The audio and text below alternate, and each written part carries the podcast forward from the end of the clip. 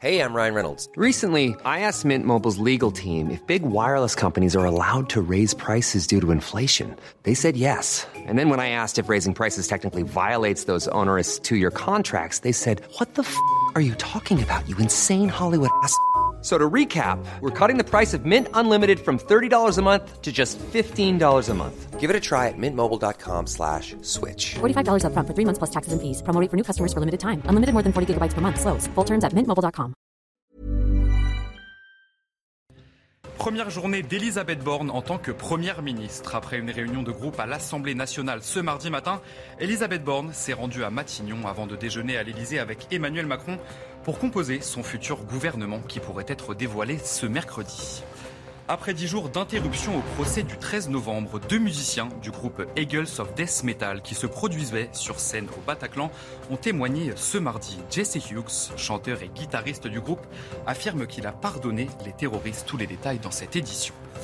300 soldats évacués de l'usine Azovstal à Mariupol. Dans cette guerre des mots où chaque partie interprète l'évacuation à son avantage, l'Ukraine évoque un prochain échange contre des prisonniers russes. Reportage dans cette édition. Et enfin, la reine Elisabeth II inaugure sa ligne de métro à Londres, baptisée Elizabeth Line. Malgré quelques difficultés pour se déplacer, la reine d'Angleterre est apparue souriante et plutôt en forme. Discrète ces derniers mois, Elisabeth II s'est offert son troisième bain de foule de la semaine. Nous retrouverons notre correspondante à Londres dans ce journal.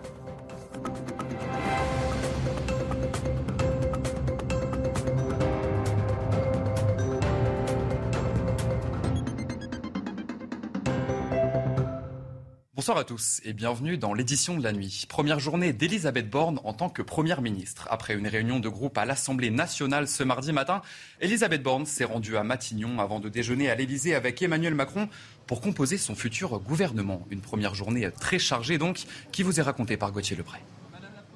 Elisabeth Borne a commencé avec la nomination de son nouveau directeur de cabinet, Aurélien Rousseau, ancien patron de l'ARS Île-de-France, qu'elle a connu lorsqu'ils étaient tous les deux à l'hôtel de ville pour travailler avec Bertrand Delanoë. Ensuite, Elisabeth Borne est allée s'entretenir avec les députés de la majorité présidentielle. Elle a enfilé le costume de chef de la majorité. Elle va mener la bataille des législatives. Elle sera elle-même candidate dans le Calvados, mais attention car en cas de défaite, la coutume veut qu'elle démissionne. Elisabeth Borne qui a ensuite eh bien, déjeuné avec Emmanuel Macron au menu des discussion, évidemment, la composition du nouveau gouvernement. Nouveau gouvernement qui pourrait être annoncé demain avec un premier conseil des ministres en fin de semaine, jeudi ou vendredi. Mais évidemment, attention car le maître des horloges est bien Emmanuel Macron. Alors parmi les ministres qui pourraient rester, Gabriel Attal qui pourrait avoir l'enseignement supérieur, Gérald Darmanin qui pourrait conserver eh le ministère de l'Intérieur et du côté des départs, Jean-Yves Le Drian et Éric Dupont-Moretti devraient définitivement quitter le gouvernement. Et à peine nommé et déjà plusieurs dossiers à gérer. Parmi eux, la planification écologique, promesse de campagne d'Emmanuel Macron, un défi de taille pour celle qui s'est déjà frottée à la question lors du précédent quinquennat. Thibaut Janin avec Alice Delage. À peine le temps d'une accolade avec Jean Castex, et voilà Elisabeth Borne déjà aux affaires. Dès son arrivée à Matignon, la nouvelle Première ministre a affiché son ambition, faire face à l'urgence climatique. Alors vous pouvez compter sur moi pour poursuivre dans cette voie face aux nombreux défis que tu as rappelés qui sont devant nous. Je pense notamment à la situation internationale, mais aussi aux défis climatiques et écologiques sur lesquels il faut agir plus vite et plus fort. La Première ministre devra mettre en œuvre la planification écologique. Une promesse d'Emmanuel Macron destinée à faire du climat la grande priorité de ce second quinquennat. Sur le papier, Elisabeth Borne a toutes les compétences pour répondre aux attentes présidentielles, avec une double expérience en la matière. Directrice de cabinet de Ségolène Royal lorsqu'elle était à l'environnement, elle a également été ministre de la Transition écologique pendant un an, jusqu'en juillet 2020. Je suis fier de notre bilan et j'ai la conviction que nous avons enclenché la transformation indispensable de notre pays. Pour atteindre l'objectif d'aller deux fois plus vite pour réduire les émissions de gaz à effet de serre, Elisabeth Borne devrait pouvoir compter sur deux ministres. Avec une première mesure concrète, la possibilité d'acquérir des voitures propres en leasing. Et la nouvelle Première ministre a dédié sa nomination à toutes les petites filles. Allez au bout de vos rêves, a-t-elle déclaré. Alors nous sommes allés en région parisienne poser la question à des mères de famille et leurs petites filles qui peut-être rêvent déjà de Matignon. On va les écouter. C'était positif et c'était euh, bien pour toutes les générations de, de, filles et de femmes. Et Je pense surtout aux femmes qui sont dans d'autres pays et qui n'ont même pas le droit d'exprimer ce genre de position. C'est un message euh, positif, surtout pour les jeunes filles, pas que pour les petites filles en fait. Euh, de, de, pouvoir dire que oui, on peut aller jusqu'au bout de euh, ce vers quoi euh, on n'oserait pas forcément. C'est seulement la deuxième première ministre de la Ve République et donc euh, on progresse doucement, mais on progresse. Donc on est voilà, on est très content euh, que ce soit une femme euh, qui ait été nommée. Moi, je voudrais faire le docteur. J'aimerais bien devenir chanteuse, être ingénieure et bah, de, de, réussir ce que je veux faire depuis que je suis petite. Et à Grenoble, alors que le conseil municipal a adopté lundi la modification du règlement dans ces piscines dont l'autorisation du Burkini, le ministre de l'Intérieur, Gérald Darmanin, a demandé au préfet de déposer un recours pour suspendre et faire annuler le vote du conseil. Tout comme Alain Carignon, ancien ministre et président du groupe d'opposition au conseil municipal de la ville. Je vous propose de l'écouter. Il s'agit d'un geste à l'égard de l'islamisme et donc d'une pratique de favoriser une exposition de l'islamisme politique dans l'espace public, ce qui signifie un renoncement à ce que nous sommes et à la bataille contre la religion, l'islamisme dans l'espace public. Et dans le volet judiciaire, après dix jours d'interruption au procès du 13 novembre, deux musiciens du groupe Eagles of Death Metal qui se produisaient sur scène au Bataclan ont témoigné ce mardi. Jesse Hughes, chanteur et guitariste du groupe, affirme qu'il a pardonné les terroristes. Le résumé de cette nouvelle journée d'audience, Noémie Schulz avec Pierre-François Altermat. Avec sa légendaire moustache, Jesse Hughes s'avance à la barre. Il évoque ce lien très particulier qu'il a avec la France, avec Paris. Une histoire d'amour. Ce soir-là, tous les billets avaient été vendus, se souvient-il. 90 de mes amis ont été tués de manière haineuse, car oui, tous ceux qui étaient là étaient mes amis. Jesse Hughes pleure. Euh, il explique qu'il a d'abord pensé ne jamais être capable de remonter sur scène par peur d'un nouvel attentat. Je me voyais comme le fromage qui attire les souris avant de les piéger. C'est ça que les assaillants ont essayé de faire tuer la joie de la musique. Ils ont échoué. Jesse Hughes euh, évoque les accusés, les terroristes morts, de pauvres âmes à qui il dit avoir pardonné. Celui qui se présente comme chrétien ajoute même qu'il prie pour eux régulièrement. À la suspension, de nombreuses victimes, mais aussi des proches de disparus, s'approchent de lui. Il les prend euh, dans ses bras, euh, échange quelques paroles, essuie des larmes. Quelques minutes avant, il avait conclu sa déposition par ces mots empruntés à un autre chanteur, Ozzy Osbourne. You can't kill rock and roll. On ne peut pas tuer le rock and roll. Après deux années très difficiles pour tout le personnel soignant dans les hôpitaux, la situation reste très compliquée par endroits.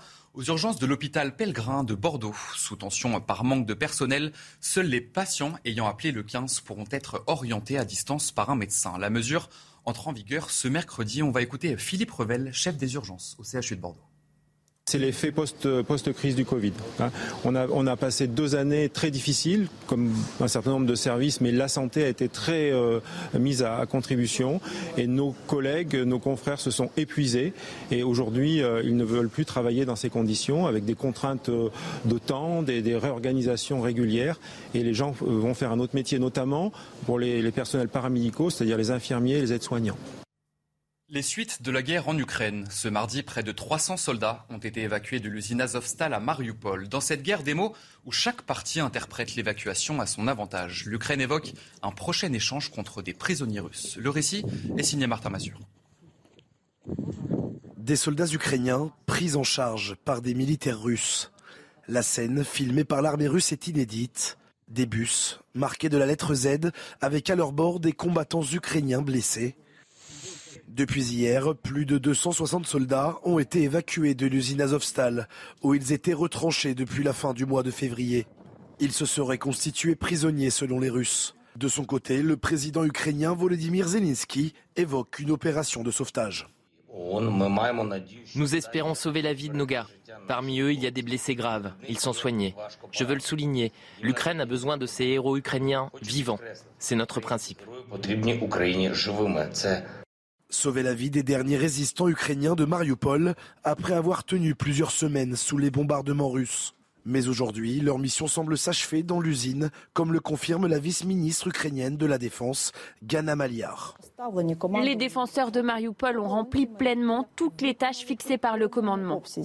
Malheureusement, nous n'avons pas la possibilité de libérer Azovstal par des moyens militaires.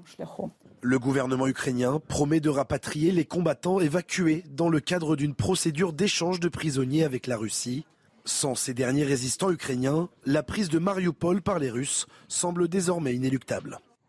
Et ce mardi a été marqué par un nouvel entretien téléphonique entre Emmanuel Macron et son homologue ukrainien Volodymyr Zelensky. Les deux chefs d'État ont notamment évoqué le défi de la sécurité alimentaire. Ils ont également parlé des garanties de sécurité que la France pourrait apporter à l'Ukraine dans le cadre d'un accord international. Les livraisons d'armes vont gagner en intensité dans les jours et les semaines qui viennent, a promis le président français. Ouverture ce mardi du 75e Festival de Cannes. Et c'est invité surprise. Dès l'ouverture de la cérémonie, le président ukrainien Volodymyr Zelensky s'est exprimé en direct depuis Kiev. Je suis persuadé que le dictateur va perdre, a-t-il déclaré en référence au président russe Vladimir Poutine et au film de Charlie Chaplin qu'il a cité à plusieurs reprises. On écoute le président ukrainien. Le grand dictateur de Charlie Chaplin n'a pas détruit à l'époque le dictateur réel. Mais grâce au cinéma, grâce à ce film, le cinéma a cessé d'être muet, muet dans tous les sens de ce mot. Le cinéma parlait et c'était la voix de la future victoire de la liberté. Déjà à l'époque, à 1940, lorsqu'on a entendu depuis les écrans, la haine finira par disparaître et les dictateurs mourront. Alors que l'Union européenne souhaite mettre en place un embargo sur le pétrole russe, Vladimir Poutine pense que cette ambition est limitée. Selon lui, certains pays membres de l'Union européenne sont dépendants de l'énergie russe et ne peuvent donc pas s'en séparer dans l'immédiat. On écoute Vladimir Poutine. Les Européens admettent ouvertement qu'ils ne peuvent pas encore abandonner les ressources énergétiques russes. Il est évident que certains pays de l'Union européenne ne seront pas en mesure de le faire avant un certain temps. La Finlande, pays limitrophe de la Russie, s'inquiète pour sa défense. Sa demande d'adhésion à l'OTAN est marquée par une recrudescence de réservistes dans son armée. Bien que le service militaire soit obligatoire pour tous les hommes de 18 à 60 ans, le nombre de recrutements pour les programmes de défense a été multiplié par 10 depuis le début de la guerre. Godric Bay avec Marine Mulsey. La Finlande est sur le pied de guerre. Depuis sa demande d'adhésion à l'OTAN dimanche, l'armée se prépare au pire. Sur l'île de Santa Amina, au large d'Helsinki, des réservistes finlandais viennent s'entraîner. Cela fait longtemps que je voulais m'entraîner en tant que réserviste pour maintenir ma forme physique. Ces récents événements en Ukraine ont été le dernier signe qu'il est nécessaire d'être préparé dans sa propre vie afin de faire face si jamais quelque chose se produit.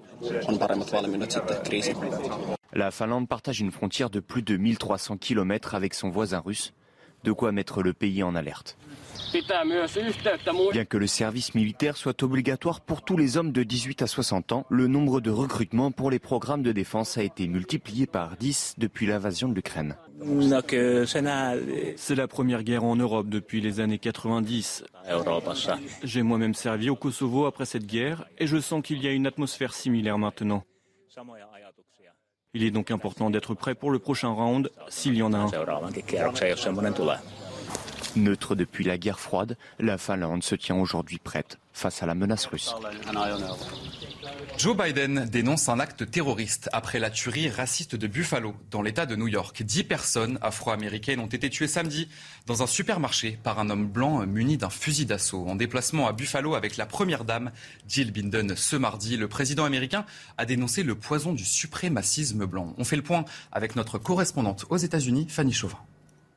Joe Biden, accompagné de la première dame, s'est d'abord recueilli devant le mémorial en hommage aux victimes. Très ému, il a ensuite prononcé un discours où il a tenu à énumérer le nom des dix disparus et leur parcours. Mais ce qu'on retiendra, c'est sa condamnation du suprémacisme blanc à l'origine de la tuerie. Joe Biden qui enfonce le clou en dénonçant la théorie conspirationniste du grand remplacement dont le tueur est adepte. On écoute le président américain. J'appelle tous les Américains à rejeter ce mensonge et je condamne tous ceux qui le répandent pour gagner du pouvoir, des voix et de l'argent. Dans ce discours, Joe Biden cible particulièrement certains conservateurs ou encore le célèbre animateur de Fox News, Tucker Carlson, qui soutient la théorie du grand remplacement. Il renvoie chacun à ses responsabilités mais reste réaliste. Le président américain admet que cette tragédie se reproduira. Mais Joe Biden espère toujours interdire les armes d'assaut comme celle utilisée ce dimanche. Mais le, président euh, américain se heurte toujours à l'opposition des républicains au Congrès qui refusent toute régulation des armes à feu.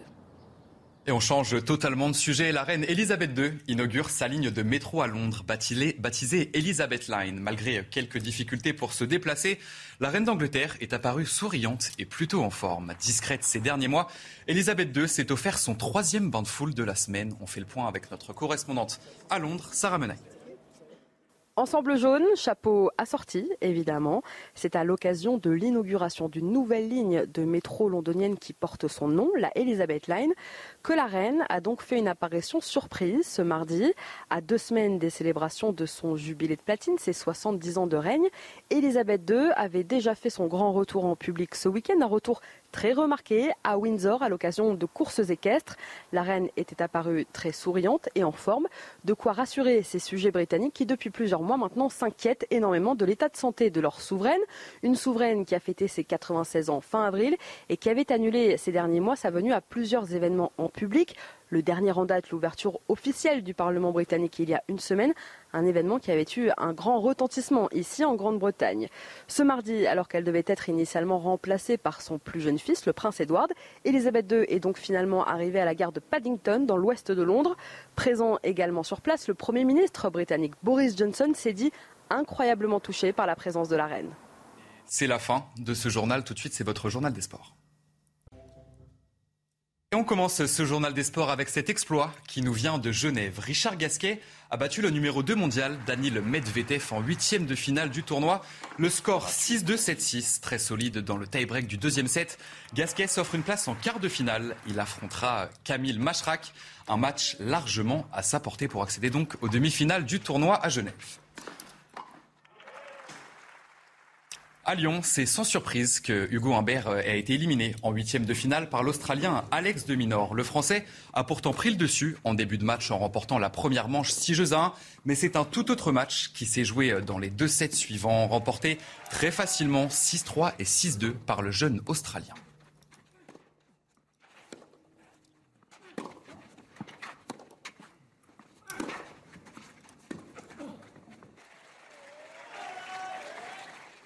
Et on parle à présent de football direction l'Angleterre. Le titre en Première Ligue va bel et bien se jouer ce dimanche. À l'occasion du match en retard de la 37e journée, Liverpool s'est imposé face à Southampton. Score final 2 buts 1 pour les Reds. Liverpool est à un point du leader Manchester City. Le résumé du match est signé Simon Spertis pour continuer à croire au miracle d'un sacre en Première Ligue lors de l'ultime journée. Défaite interdite pour les Reds de Jurgen Klopp qui se présente à Southampton avec 9 changements par rapport à l'équipe vainqueur de Chelsea en Cup le week-end dernier. De quoi manquer quelque peu de repères en début de match. Redmond face à Joe Gomez. Redmond de crochet pour frapper et marquer un but absolument splendide. Nathan Redmond. Klopp Furieux, Manchester City est alors virtuellement champion d'Angleterre. Marquer devient une obligation. Problème, Salah et Mané sont absents, pas Minamino. Minamino, Minamino qui frappe oh, et qui marque Il est titulaire, il marque du grand classique cette saison L'ancien joueur des Saints contient sa joie, pas son entraîneur. Le titre redevient une hypothèse, un partout à la pause. Liverpool sait toutefois qu'un match nul l'éloignerait grandement d'une issue favorable dans sa quête de sacre. Mais ni Jota, ni Elliott ne parviennent à soulager les Reds. Alternative jusqu'ici inexploitée, les coups de pied arrêtés. C'est repris et ça fait but Matip, d'un coup de tête peu académique, offre un précieux succès à Liverpool qui revient à une longueur de Manchester City. Tout se jouera donc lors de l'ultime journée ce dimanche. Liverpool accueillera Wolverhampton tandis que Manchester City affrontera les Villains d'un certain Steven Gerrard. Paris ou Madrid, c'est la question que tout le monde se pose concernant l'avenir de Kylian Mbappé. Mais le choix est quasiment fait, selon la star du Paris Saint-Germain. Mais en Espagne, les médias sont très optimistes. Romain Héran vous raconte. Le dossier sur l'avenir de Mbappé, récapitulons.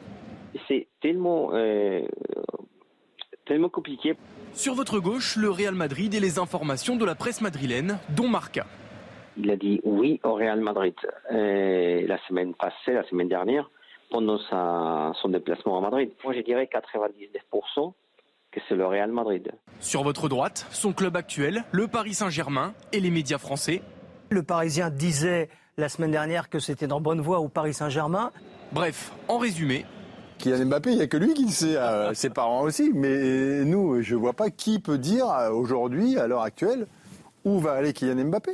Le suspense est insoutenable depuis que l'attaquant français a déclaré dimanche soir lors de la cérémonie des trophées UNFP que sa décision était quasiment prise. Ce matin, un autre journal madrilène, AS, affirme que le Real, confiant, veut d'abord se concentrer sur la finale de la Ligue des Champions la semaine prochaine face à Liverpool, le samedi 28 mai, avant d'annoncer l'arrivée du prodige. Mais le 28 mai, c'est aussi le début du rassemblement de l'équipe de France avant les quatre matchs de Ligue des Nations en juin. Or, Mbappé a déclaré dimanche qu'il communiquerait bien avant cette date. Bref, c'est flou. Paris ou Madrid, le PSG ou le Real, on ne sait pas. Ce que l'on sait, c'est que c'est imminent.